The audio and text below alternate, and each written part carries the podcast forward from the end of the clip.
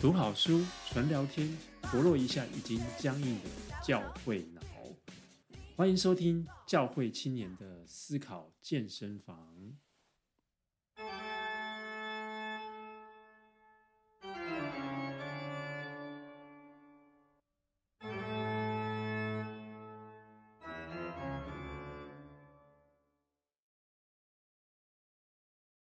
好，欢迎来到教会青年思考健身房啊！今天很开心，我们找找到一位有有位新的来宾，就是 Cindy，然后来跟我们聊这个边缘人的这个呃主题。好，那其实我跟 Cindy 也不是很熟悉哦，我们就是在网络上 网友 网友网友，所以可不可以请 Cindy 也介绍一下你自己？哦，好。嗯，我之前是在一个青少年的福音机构工作，然后大概呃十八年的就是做学生辅导啊，然后网络计划相关，然后还有做一些就是辅导培训的工作，然后所以嗯嗯呃还什么写过一些青少年的书啊，编写过教案啊。那现在的工作就是因为我现在想要做这个嗯基督徒的智商，所以我正在学习当中。嗯在读研究所.然后也读神学院。那呃，目前现在还做一些有趣的事情，是比方说，我录制两个广播节目，在央广跟复兴，然后也呃在做这个儿童心理创伤的专辅老师。哇，所以也是蛮斜杠的。对，好多才多姿哦。嗯、上次聊完之后就觉得，哎，竟然在台湾没有认识他，然后可以多跟他多学习一些东西，多聊一下。你发现他很多东西可以挖，呀，对啊，所以今天我们是要谈的就是这个边缘人的这个话题哈，或是有有边缘感。嗯、那你自己会有这种边缘感吗？平常、嗯、或是在教会里头？嗯，我觉得我在教会里头现现阶段的确是，就是尽量是保持低调。因为我觉得是因为在福音机构工作，其实工作量很大，周末真的会希望好好的安静或休息一下，嗯、不然就是没有太高调，就会你知道，就是教会都很缺青少年辅导的相关的工作这样。嗯、那另外一方面就是，我觉得是我的个性，我有一点不喜欢跟着主流文化。我觉得是因为我，我后来想想为什么？我觉得是因为我小时候就看倪匡的小说，就十二岁的时候就开始看，然后他就写我们中。就是我们这种东方人、中国人有奴性，我就觉得，我从小就觉得，好，我长大以后一定要跟呃，一定要做一个不随从潮流的人，不要盲从。十二岁就知道什么是奴性了，哇！啊、呃，因为就把他小说都看完了，我看书很快，所以就都在看小说。哦对，但是我觉得这样子的个性跟选择，确实会造成有时候会觉得有压力啊，因为你就跟别人不一样，嗯、哼然后也会觉得自己，比方说。呃，会会担心自己是不是做是不是错了，然后呃，我觉得跟别人不一样是确实是一种很很大的心理压力。然后如果你在坚持一些原则的时候没有志同道合的人，就会特别的心慌。嗯嗯，对啊，你你是不是做了还蛮多疯狂的事情啊？这样听疯狂的，呃，也也没有那么那么夸张。我举我举个例子可以，嗯、呃，比方说像我们女生，其实女生很多时候是比较。嗯，就是要温良恭俭让嘛，就是女生要温柔一点。可是当我想要讲出我跟别人不一样的想法的时候，有些人可能会觉得，就是哎，你为什么意见很多？他们可能不一定会讲出来，但你可以看到他的反应，他有惊讶，对，或者是说，比方我的家庭教育一直强调就是要忍让啊、谦虚啊、自我检讨啊，处处很周到啊。但有的时候我觉得，哎，我要顾虑，比方说维持一些界限或原则的时候。在我家族当中，可能我也是一个很奇怪的人，嗯嗯，对，所以都是其实是小事，但你可以感觉到你做的一些选择或者想事情的方式跟别人不一样的时候，确实会有一点点边缘感。所以你是从倪匡小说得到这个启发的，但是后来还有什么？我我觉得没有，因为我个性是艺术型个性，我学的专业一开始接触的就是艺术嘛，设计嘛，啊所以本来就是要有很有自己的想法。Yeah, yeah. 学艺术的如果太从众就没有，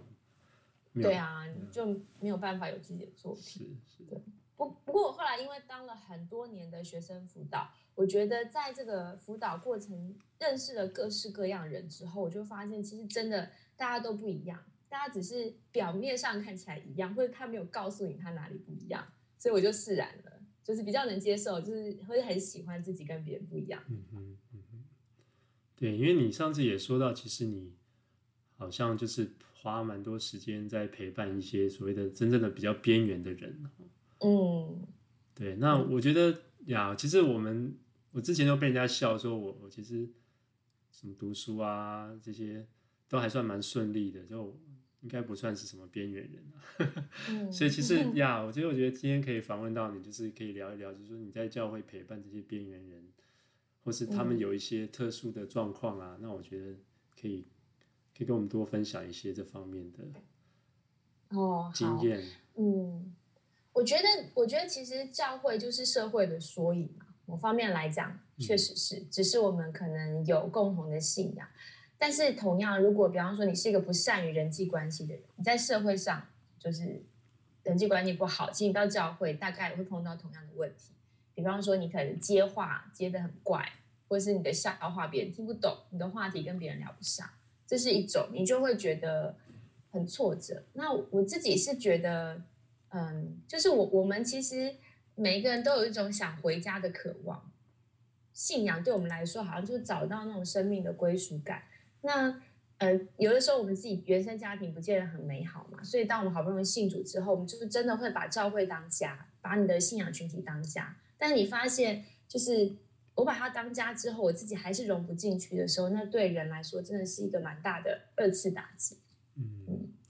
那除此之外，因为我陪伴的比较多，是可能一开很很奇妙，是上帝的带领。一开始主要陪伴花最多心力都是比较是精神疾病相关的学生，所以我还看到的一些部分是，嗯，第一个是如果他本身就是有一些状况，那他更难跟一般人做朋友，而且有一些疾病是有点不可逆的，就病情会恶化的，所以你就会看到他越来越边缘。到最后，他真的没有办法跟别人一起相处。然后他在这个我在陪伴他的过程中，看到他那个无力感，就是无法改善。然后他也不知道问题出在哪里，或是有一些雅斯伯格倾向，其实就是他们对这个人际智能发展较不一样的人。那对他们来说，你就可以，呃，很有趣，因为人人是有一种社交天性的，所以当人跟别人不能连接的时候，会出现很大的自我厌恶，会出现想自杀的念头，这都是。就是会自我攻击啊，所以我就会看到很多这个，觉得很心疼，嗯，嗯，所以可能因为这样，我就很有负担对于教会边缘的工作。嗯，不过就是是需要一些，除了是那种情感上的，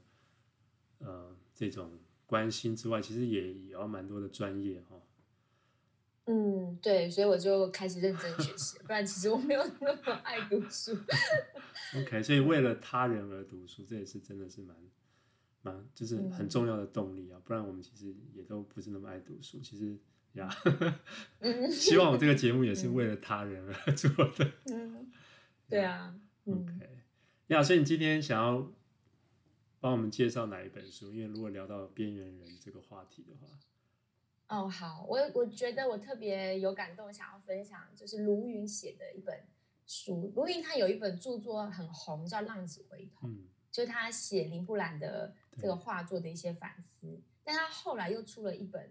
姐妹作，叫《回家的渴望》，嗯，然后这本书，嗯，他其实是卢云带着一群人，有点像是带着团体，然后一起谈他在林布兰的这个画作当中的很多的反思。那卢云其实他写《回家渴望》的时候，其实他那时候也受了一个很大的伤，就他有个很重视的朋友，然后最后却这个关系却搞砸了，所以他就有七个月疗伤期。所以我觉得他在写这个书的时候，那个那种边缘感、孤孤寂感应该是非常大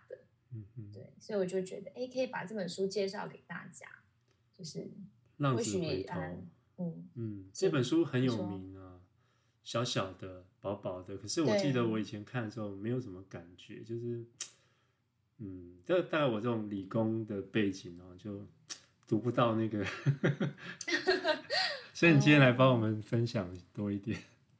哦，好，嗯，我觉得其实呃，我书其实真的很精彩，然后也非常口语化，所以鼓励大家自己看。所以我只讲一点点，我觉得，呃，我特别讲他描写小儿子跟大儿子的这两种不同。我觉得他是在谈说，其实我们每个人都有小儿子心态跟大儿子心态。那其实这两个角色都有他们的边缘感。嗯，我先讲，嗯，小儿子就是小儿子的边缘感比较像是他跟他自己的，就是对他来说，我很喜欢卢云的角度。很多人一读这个故事，就会觉得小儿子大错特错，他怎么可以这么浪荡就出去抛下父亲？但卢云在讲说，其实我们每一个人都有一种心情，就是那种。少年式的叛逆，嗯，因为我们其实不想要，嗯、呃，别人告诉我们答案，我们想要自己去探索问题，或者我们不想我们的人生被设定好。我知道哪些是罪恶，哪些是神圣，但是对我来说，我还是有我的冲动啊，我还是想要自己去经验。所以他提说，其实我们内心有两种的拉力，一种就是。嗯，真的很想要自己去尝试，但另外又有一种，我好想要归属在群体当中，我要符合社会期待。嗯，所以，所以其实小儿子他对他来说，我觉得他有点像是对自己的边缘感，他非得要这样入世，进入世界，然后在当中可能真的是体验过了，然后真实的认识自己，发现哦，原来真的我我自己没有能力追寻到我想要的快乐，然后他才。再回来，回到家里面来，所以这本书叫《回家的渴望》嘛。小儿子才知道说，他真正的渴望是回到父亲的，嗯，就是下，就是回到父亲的怀抱中。所以我觉得，其实小儿子透过这个过程中，他在这个边缘感真正认识自己，找到自己。嗯哼，嗯。那大儿子的边缘感是另外一种，我觉得他比较像是跟父亲的疏离，那个边缘是跟父亲的边缘，因为。大儿子其实他的信念就是我要努力赢取爱嘛，嗯嗯，所以他才会从他跟父亲的说话，你可以看到，其实他是觉得，我觉得他更深层的心里面，其实他是觉得自己不值得被爱的，所以当他不会觉得他做一切就是是，嗯、呃，就是他跟父亲同心协力享受跟父亲的关系，他是觉得他是好像他要换取一些东西，为什么他跟父亲抱怨说你都没有。就是为我庆祝啊，开派对啊，但是我觉得等于是说，大儿子其实跟父亲之间并没有建立真正亲密的关系，其实是疏离的。那他不能理解父亲对他的心意，其实他是长子，诶，是父亲的头一个孩子，父亲所有的一切都是长子的，就是那个父亲对长子的那个爱，跟大儿子能体会到，其实是完全的不同的层次。嗯嗯，所以呃，你从。这个小儿子跟大儿子当中，你看到他们的一种对自己跟对父亲的疏离感，然后某种程度，他们虽然在家里头，但他们其实是边缘的。嗯，我觉得这个很能应用在就是我们聊今天这个话题。呃，我觉得所谓的边缘感，有小儿子是外显的，他就真的出走了，就很像有些人，他就可能因为边缘，他就离开教会了。那但是大儿子的边缘，他的出他也出走了，只是他是在内心中情感上的疏离。嗯嗯、他他外显是看不见，但他是一种内遁的，就是内隐式的。嗯、其实他也放逐了他自己。嗯，嗯那当然，卢云在写这本书的时候，他会一直谈到说，我们要怎么解开我们自己这些心结啊？那他就会写一些比较细腻的的一些反思。所以我觉得，嗯、呃，不管我们听众朋友是哪一种的。的边缘，你是看得见的还是看不见的？是心里面想的，还是你就真的就是离开这个群体？或许在书里面可以得到一些安慰，然后也找到一些亮光，知道方向。嗯，你可以先帮我们把亮光照亮一下吗？直接直接直接讲一下，好啊，可以啊。嗯，那我那我要翻一下。我觉得，我觉得，呃，卢云在写小儿子的时候，他讲一个很有趣的观念，他叫做。嗯，第二次的孤单，他在说，其实他受伤嘛，因为他很重视一个朋友，可能过度的情感依附，然后后来他发现这个关系被他毁毁了，所以他就请查到，原来他一直在找寻一些满足，但是那个最深的那个回家渴望，那个满足只能上帝给他，可是他一直在眼前的他可以看到的事情上面，他在追寻满足，所以对他来说，他后来意识到说，其实他真的要处理的就是那个孤单感。这个孤单，他要破除他对这种虚幻世界的嗯的渴望，因为他说，其实他一直在祈求这个世界让他活下去，好像他不透过这种赢取大家喜爱，然后不透过这种呃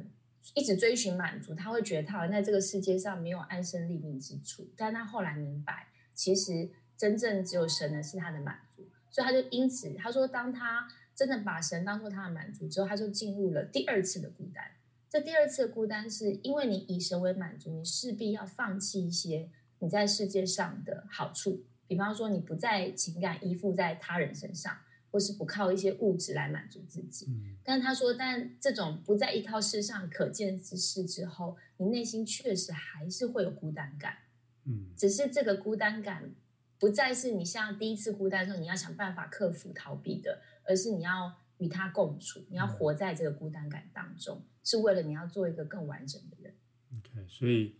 我们现在有孤单感，即使说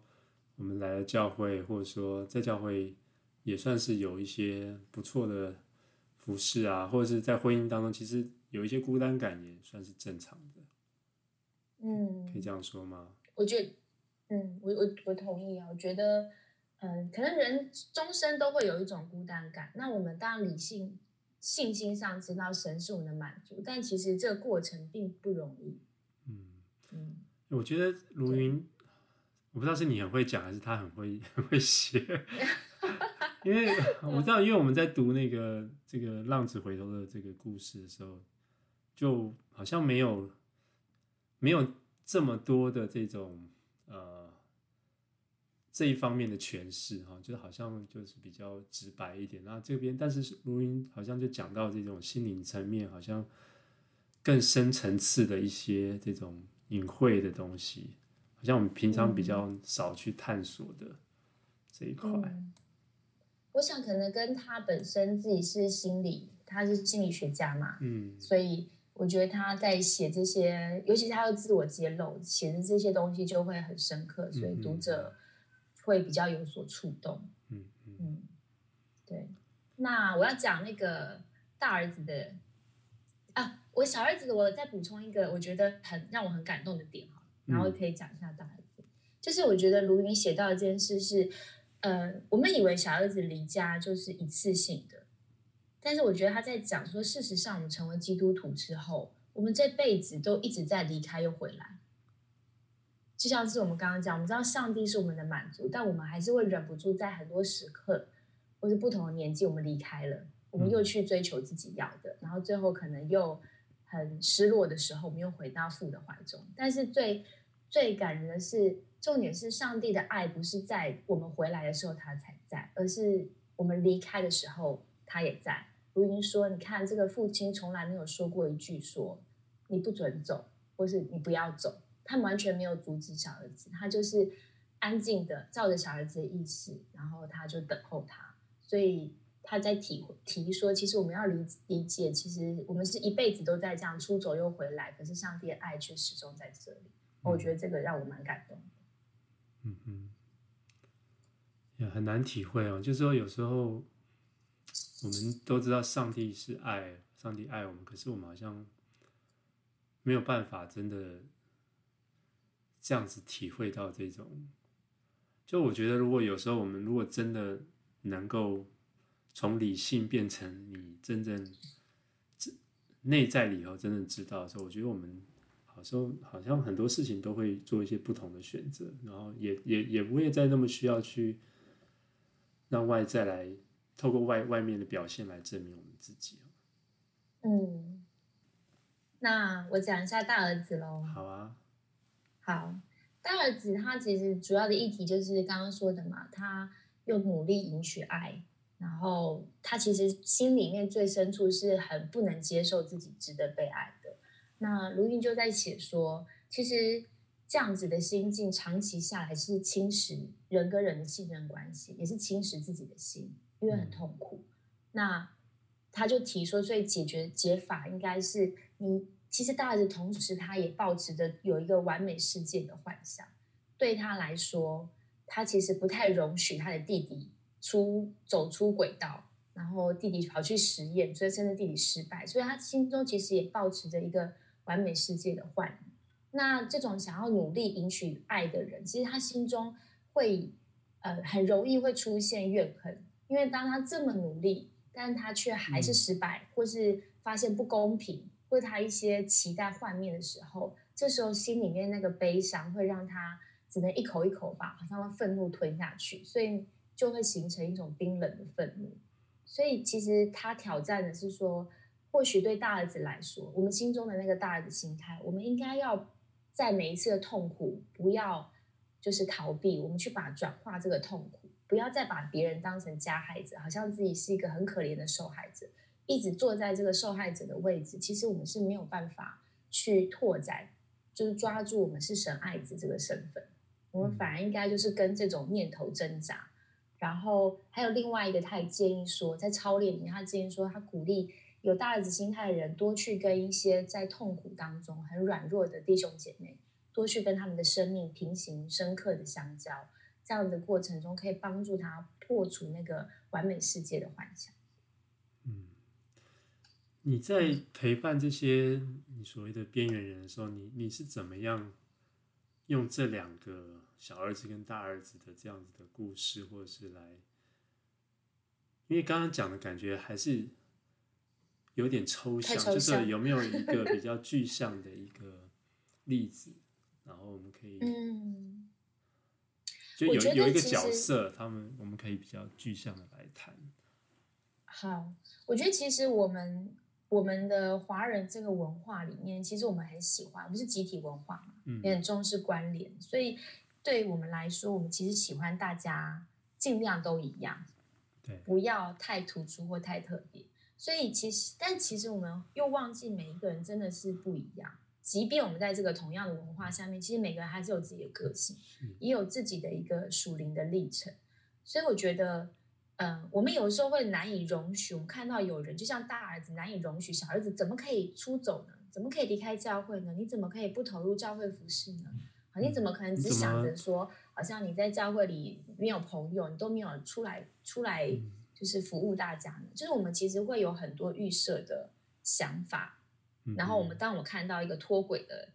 弟兄姐妹的时候，其实我们心里面会出现的那个情绪啊，愤愤不平啊，或许不是我们不愿意关心我们的弟兄姐妹，而是我们自己过不去我们的情绪，因为或许我们自己有不甘愿。但是我们不敢承认说，哦，对，我在教会真的服侍得很累，嗯，或有时候我不太清楚我的信仰真的还那么有信心吗？嗯，有时候我也觉得。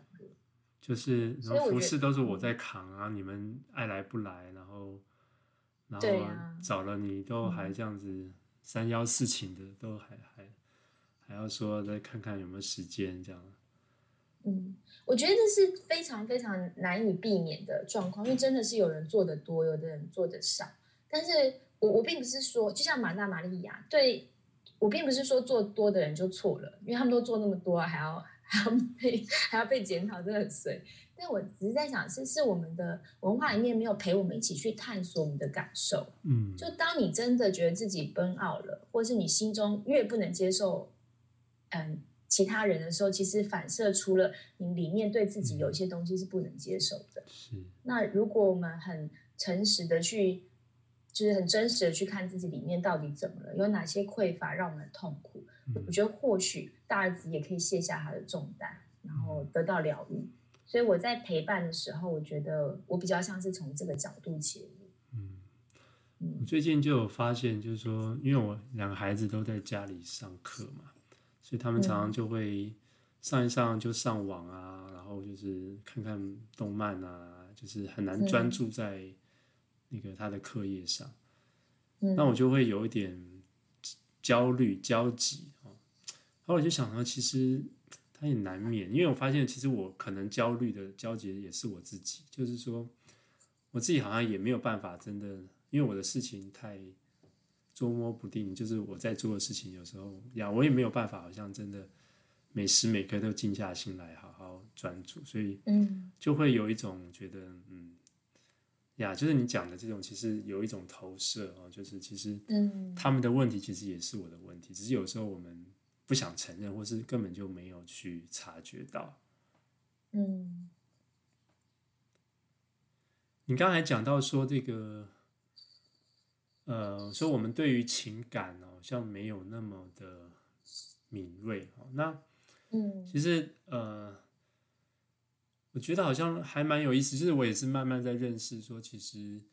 我们常常在教会讲说要属灵，要属灵啊，要成长啊，要像耶稣啊。可是我觉得好像情感这一块，我们一直都谈的不是很深入，或者说其实我们根本就没有在试着去探索，或者去了解我们自己的情感。我觉得我们这个教育，从我们自己的教育就是这样，我们就是要一统，就是要单一的嘛，我们就是要单一的这种价值，然后比较。比较统一性的，那所以情感这种东西，特别对教会来说也是，因为情感东西、感受的东西太难捉摸了，然后每个人的感受都不一样，嗯、所以这种东西怎么教导啊？所以我们还是讲好好查经吧，好好这个归纳法吧，对不对？我们要单标准答案。可是这个过程中，其实成长很重要部分是跟我们怎么样关顾或是意识到自己的情感，好像也很有关系，对不对？嗯，我我其实觉得，嗯，我在做做情绪研究的时候，我我印象很深刻一句话，他就说情绪没有对错。哎，我听到这句话的时候，真是就是我觉得好像打破了我一些原本的观念，因为我觉得情绪一定有对错啊，有些情绪不好啊，有些情绪造成很多问题啊。但是他第二句话说，是我们回应情绪的方式，才是可能有适当或不适当。哦，我就觉得这这蛮有道理的，嗯但是我们好像都是，比方说举例，可能在教会里面，我们觉得自己可能很孤单，我可能心里面，假设我可能甚至我是主要核心同工，我都还觉得自己很孤单，那我可能自己会有一些道德的帽子加上来，觉得说，哎，我怎么可以这样觉得呢？我现在应该不要顾自己，不要这么自私，我应该多去做一点，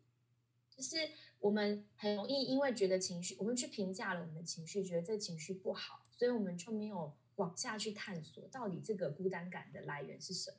因为可能每一个人孤单的理由是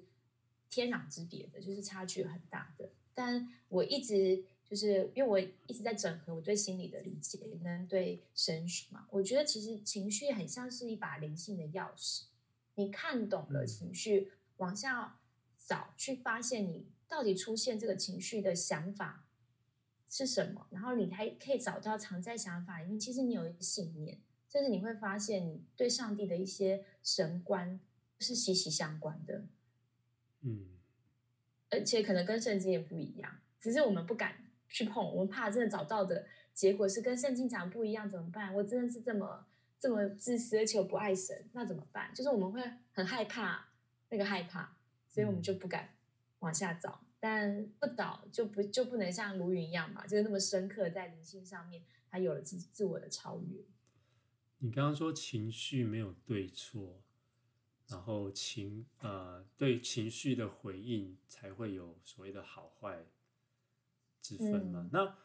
嗯，我觉得情绪没有对错，其实我好像也知道哎，可是但是你刚刚一讲就是说。比如说这种孤单或什么的，或是呃，比如说在聚会的时候，或是有人突然很生气，我说了某件事情，他他发他用一种很强烈的方式去表达，诶，这个时候我好像就没有办法，我知道情绪没有对，但是我好像没有办法去区隔这些很细微的东西。因为他回应的方式确实不太好，他很大声，这个我们一般人会觉得很困扰。嗯，对啊，他的那个情绪的能量极极干扰了我们嘛，所以我们此时还要先切割他的不恰当的行为，然后去同理对方。我觉得这确实，这确实有点强人所难。是，所以，嗯嗯，我觉得情绪比较像是个人的自我修行。嗯嗯。嗯，就是我们需要自己觉察是，哎、哦，我为什么要这么生气？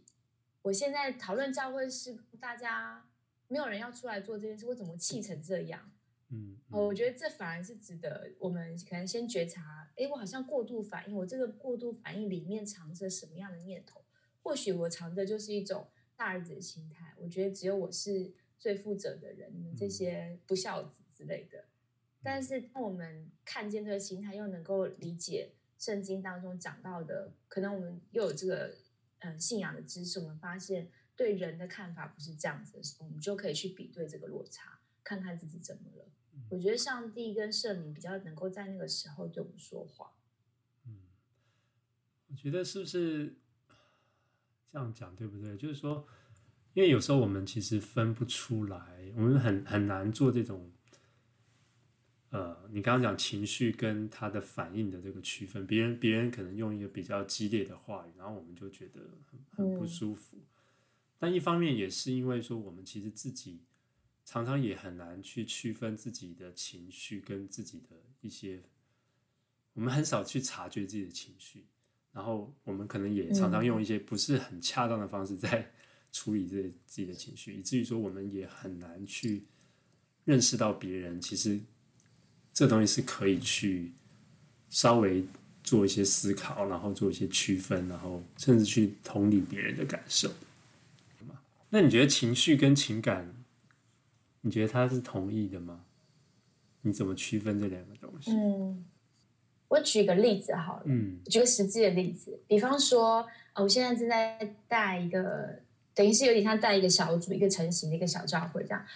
嗯，当中有一次有一个弟兄来跟我聊，他说他发现他对我有情绪，那我就问他说，呃，怎么了？他说为什么你分享完之后，大家会一直讲说，啊、呃，Cindy 说什么，Cindy 说什么？他觉得你会不会太高举自己？就是会不会大家都是以你为中心形成这个团体？然后，或者是还有就是，他听到我在跟别人聊天的时候，他觉得你们聊那些东西好难哦，我都我很想加入，但我好焦虑。我坐在旁边，其实我是觉得我我没有办法加入这个聊天，我不懂你们在讲什么。好，他就跟我聊了这这个事情，然后我我就我我当然有回应他，先回应他客观事实，到底是不是他看到这样，可能不是他看到这样，是他的他的感受让他有这样的感觉。好，那当然。我后来就聊到再深一点，就是聊他的情感。其实我觉得后来他有他有发现，其实他是有一种欲望，这个欲望是他很希望成成为众人注目的焦点，他很希望自己懂很多，就是他很想要在团体当做核心这样子。那我问他说：“那你你对你这个欲望，你有觉得好或不好吗？还是你是很就是很能接受自己有这样的念头？”他说他没有觉得不好，欸，诶，这就是他想要真正想要的事情。那我觉得那就很好啊。那既然你已经发现你这个欲望，那就不要用扭曲的方式，就是别人好像一直攻击，好像有的的人做到，我没有做到。不要用这种比较的方式，而是去思考有没有办法帮自己创造机会，在团体当中，我就真的来带领一些活动。因为他其实之前会比较没有自信，他就不敢，就是主动争取说他要带领活动。那我也帮他制造一些机会，所以他后来就很成功的，就是办了很很好的一个活动。那我觉得这个例子可以来回应你刚刚说的情绪跟情感。那个情感比较像他欲望里面，就是他的内心深处是一个渴望，嗯，就是被大家接纳的人，而且他有发挥的地方。对，只是他的情绪可能是用另外一种方式出来，必须要往内推才能看到他最深处的需要，其实是这个，而不是真的好像讨厌谁或是对谁很生气。就那个愤怒底下是有很多东西的。嗯嗯。但我想很难，因为如果不是我是这个，就是做这个心理辅导方面的话，一般的可能带领者听到这个就气死了吧？觉得我那么认真，嗯、不是你还嫌我说 有这么多意见？嗯嗯，对，其实这个人的情感好细腻，有时候也很矛盾。有时候其实，呃，我们常常在讲说什么做事容易，其实做人。很难嘛，哦，就是有时候其实人与人相处这种眉眉角角啊，嗯、然后这种感受的东西，反而是很难很难处理的。嗯，嗯对。但是你怎么样帮助我们？是说怎么样可以培养这种多一点敏感度吗？还是？嗯，我我觉得其实最最重要是，嗯，就是群体是一种互相参照的关系。就是我们确实会有很多的情绪在我们跟别人互动里被涌起来，那我觉得最怕的就是我们自己擅自下了一个解释，比方说我就是讨厌他，或是他们就不喜欢我。嗯，我觉得这就是很快速、很简化的下了一个答案，然后可能我们就很受伤就离开了。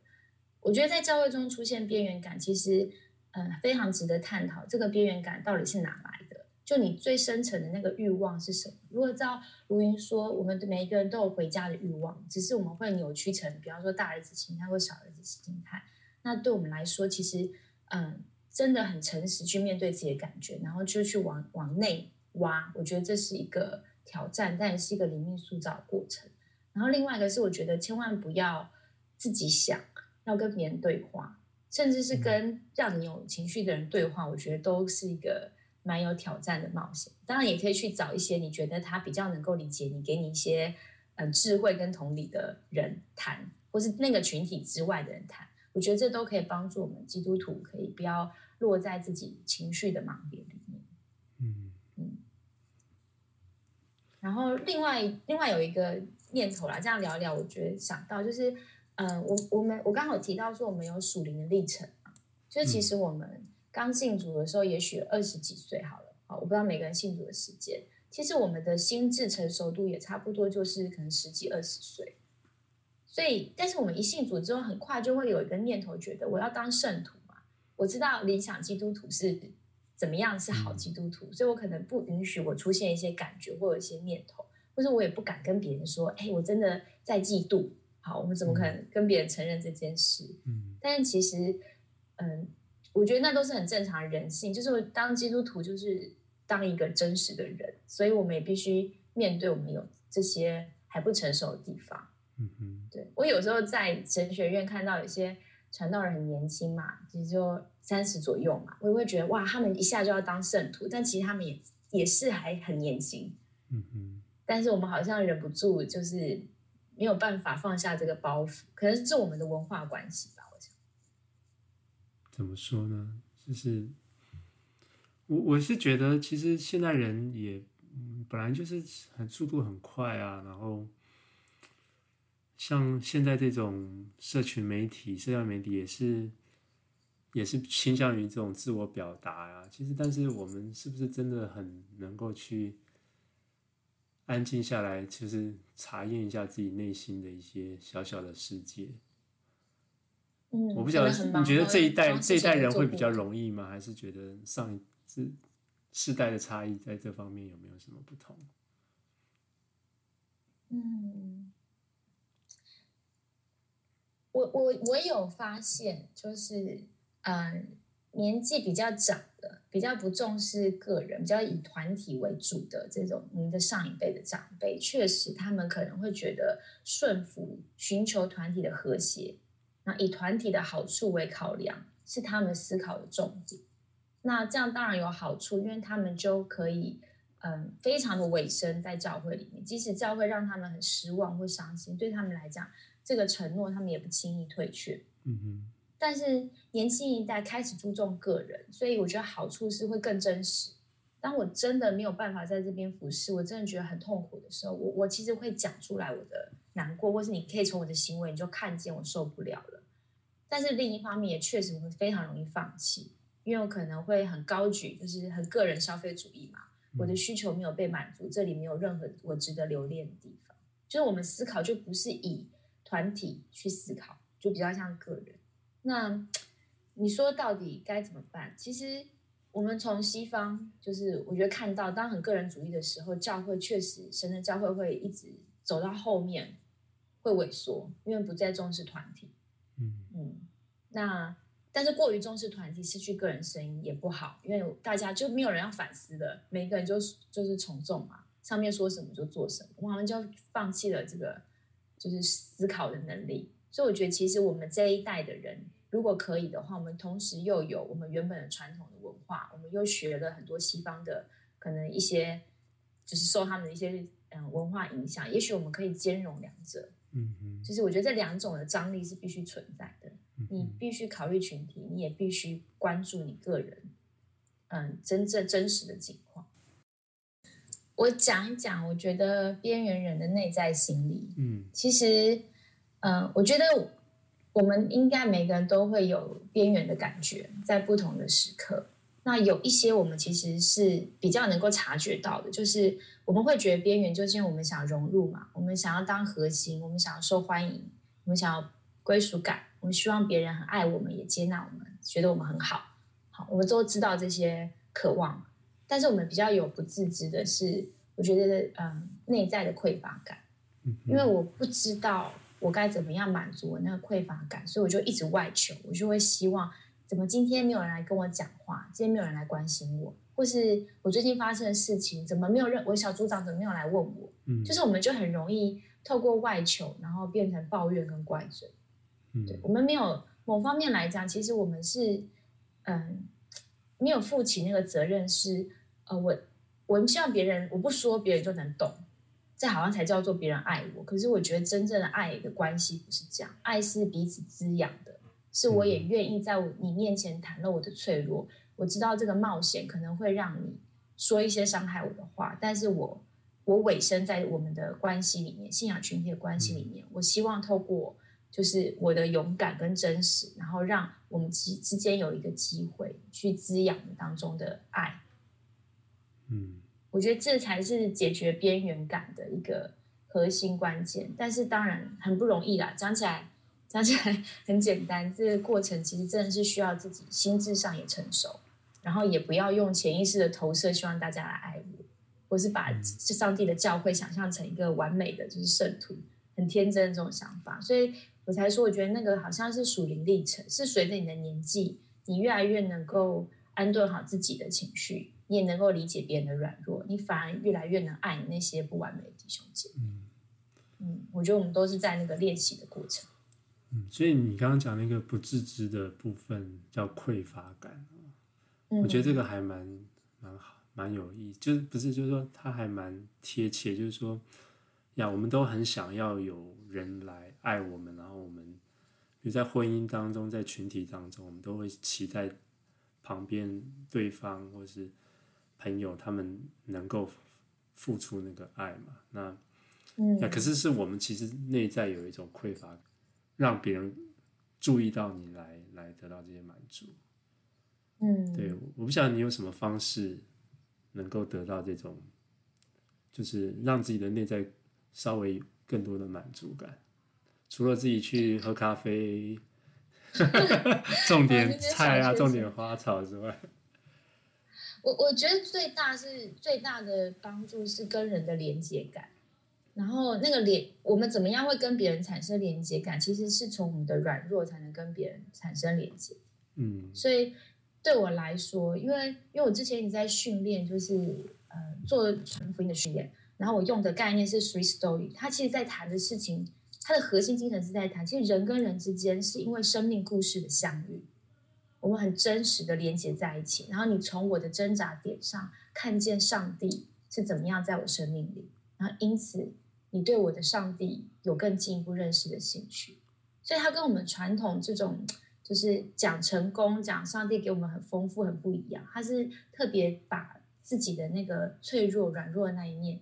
拿出来，那就也就代表你跟对方是一个很真实连接的关系，不然你会很突兀嘛，直接讲自己的。问题或黑暗面，可是因为你跟对方是真的建立关系，然后很深刻，所以你讲出你的脆弱，我觉得那种那种关系本身就很有疗愈性。嗯哼。然后如果又是弟兄姐妹的话，那种满足感真的是就是，其实我我人生最痛苦的时候，是我关心呃我的朋友圈里面最忧郁的姐妹，她最能懂我的痛苦。嗯。就是因为我讲我的痛苦，她可能哭的比我还惨。就是我，因为她很懂什么是痛苦，嗯、所以那种连我觉得生命的连接感就很强烈。就是我知道我不孤单，然后有一个弟兄姐妹他在陪着我一起祷告，一起经历。我觉得这这是上帝的爱的这个实体化，就是在我们的关系里面。嗯、但是确实这个关系是需要付很大代价去慢慢经营的，而且要有智慧，不是？所以你一直在强调这种。比如说那种内在的匮乏感，其实你没有想到说，因为有些人可能说啊，多读经多祷告啊，但你比较谈到就是说，其实我们还是在群体当中要有一种敞开，然后安全的分享，然后分享自己的软弱，然后在这个当中，嗯、那个匮乏感是怎样？就是当大家都发现，哎，其实我们都很软弱，就就被满足了吗？还是怎么样？哎，我。我我很喜欢我在我说我在带一个团体嘛，嗯、我们有一次对话的时候，就有一个姐妹，她就分享，这个让我很感动。她说，嗯，他很勇敢讲一件，她说其实她以前在团契，因为她跟大家格格不入，他是一个非常思考型的人，所以当他噼啪讲自己思考的东西的时候，其他人就晃神，嗯、所以 大家都会露出一种包容的微笑，但是没有正面回应他讲的东西。嗯、他说他那种感觉真的很伤心，他觉得哦，你们基督徒，我们大家基督徒的人都很好，都要行善，都要爱人，所以我就是一个工具。因为我的存在，让你们可以操练怎么样爱人己。但是对我本人来说，我觉得非常的，就是边缘呐，很很痛，很伤心。为什么我是工具？没有一个人真正来在乎我的感受，或跟我做朋友，就他没有跟别人有连接感。嗯。然后他很勇敢讲了这个故事之后，我就邀请大家说，那呃，因为他要他，因为我们那个题目是你愿不愿意讲一讲自己要融入群体最担心的点，他就讲自己这个点。然后我下一题就追问，就请在场的人愿不愿意聊你自己最害怕，你你也多聊一个你觉得自己很怪的点。所以每一个人就开始讲他要进入群体他的担心，那真的是五花八门，每个人都不一样。可是这个全部讲完之后，大家都得到疗愈了，就是觉得 哦，原来每个人进群体都这么难，都有自己的担心，然后也因此更有勇气，是那我们大家一起再试试看，我们就给彼此一个机会。嗯嗯。呀.所以我们最后要聊，就是说我们怎么 empower 这些，不管是我们自己，然后或是我们身边的一些边缘人、边缘的状态。你刚刚已经讲了一个蛮重要的点，就是有这样子的一个群体的关系，然后一种敞开分享的，嗯，可是不见得大家都有哎，然后我我们也不太会塑造出这种。氛围啊，我们的教会就很正经八百啊，然后读经祷告呀、啊，感谢主啊，嗯，怎么办？嗯，我我我先讲，我觉得其实这种团契，也许小团体不一定一定要是你的教会，嗯，因为教会其实现在教会很多发展，有的教会事工真的很忙，大家其实除了事工之外，平常能够。就是相处时间也很少，我觉得这些人，这些属灵同伴一定要是你的朋友，就是你会想要不跟他不讲信仰的事情也可以，跟他一起吃吃饭，嗯、跟他 hang out，待在一起都觉得开心。嗯、我觉得这样子的关系才是真的，嗯，不然你你祷告代祷的时候，你没有办法连接感，你只能讲出就很事务性嘛。我有什么东西，请大家帮我代祷，嗯，对，所以我觉得那个连接感就像我们一般在社会上交朋友一样，他就是你在社会上怎么交朋友。你在属灵友谊上面也是类似的方式，只是多了一个最大的差别，就是我觉得社会上的交友考虑的就是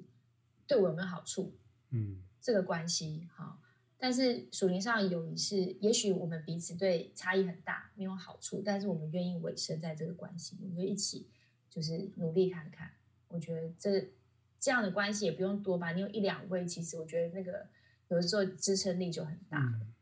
那。另外想 empower 一下，就是其实我觉得，嗯，信徒被边缘化，或许从另外一个角度看，也有它的正向。因为，嗯，我觉得会感觉到边缘的人，一定是他不是一个随便随从主流声音的人，嗯，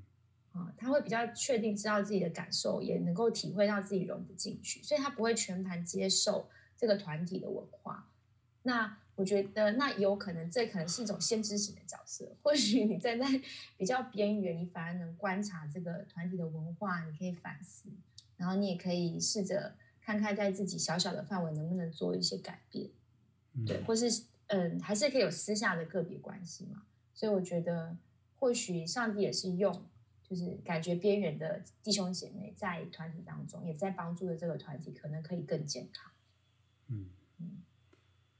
我刚刚听到就觉得说要勇敢，就是说有时候在一个团体里头就太嗯，就少了那种可以脆弱的这种容得下脆弱的这样子一种氛围。然后就是当我们都还是戴着面具啊，或是比较有一些武装在在相处哈，对，所以我觉得有时候。可能就是说自己有没有办法自己先做那个做那个身先士卒的人，我们自己 可是我觉得那个勇气要很大，因为你不知道别人到底怎么会怎么看你，然后自我形象要很稳固，就 是真的就是由上帝来定义你这样。嗯，但但我觉得可以 try，就是我们可以先试一点一点的，然后有的时候，嗯，我我觉得像我这些关系，或是我在带群体建立起来，他花的时间可能都是三年跟五年。嗯哼，它不是一个一触即成的事情，所以也不能急，因为你有勇气自我揭露，对方可能没有勇气听啊，或是他他没有勇气效法你。对，对但但我有做一件事，就是我从我自己做起，我在我的脸书上面比较熟悉的朋友，他们可以看到我非常真实的想法。我觉得这也试图是一种勇于真实的的见证版，就让人看到说其实可以这样。嗯，呀，所以其实怀疑啊、失望啊，或是挫折感啊，这些东西其实呀，我觉得好像有时候教会有时候如果太正向的时候，这些东西就反而被被压抑下来了，然后大家在教会反而变成是有一种，嗯，我们讲政治正确嘛，就是教会正确的一种、嗯、一种氛围啊，那我觉得有点可惜。呀，就是说，我们觉得其实还是要找到一种两三个人也好，那我们可以可以真很真实的分享自己的一些状况。嗯，嗯，可以说真话的团队。对对对对，嗯，呀，好，Cindy 今天还没有什么跟我们说的东西。我觉得我讲了超多的。是啊，好啊，谢谢你让我尽情发挥，都、okay, 是我在讲。不会啊，讲的很好啊。好啊，那我们今天非常谢谢 Cindy 来陪我们聊这个边缘人，然后也介绍我们《浪子回头》这本好书。那我们回家的渴望啊，啊，回家的渴望，姐妹的回家的渴望。OK，好，那我们就非常谢谢他，那我们就下次再见。谢谢 OK，好，拜拜，拜拜，拜拜。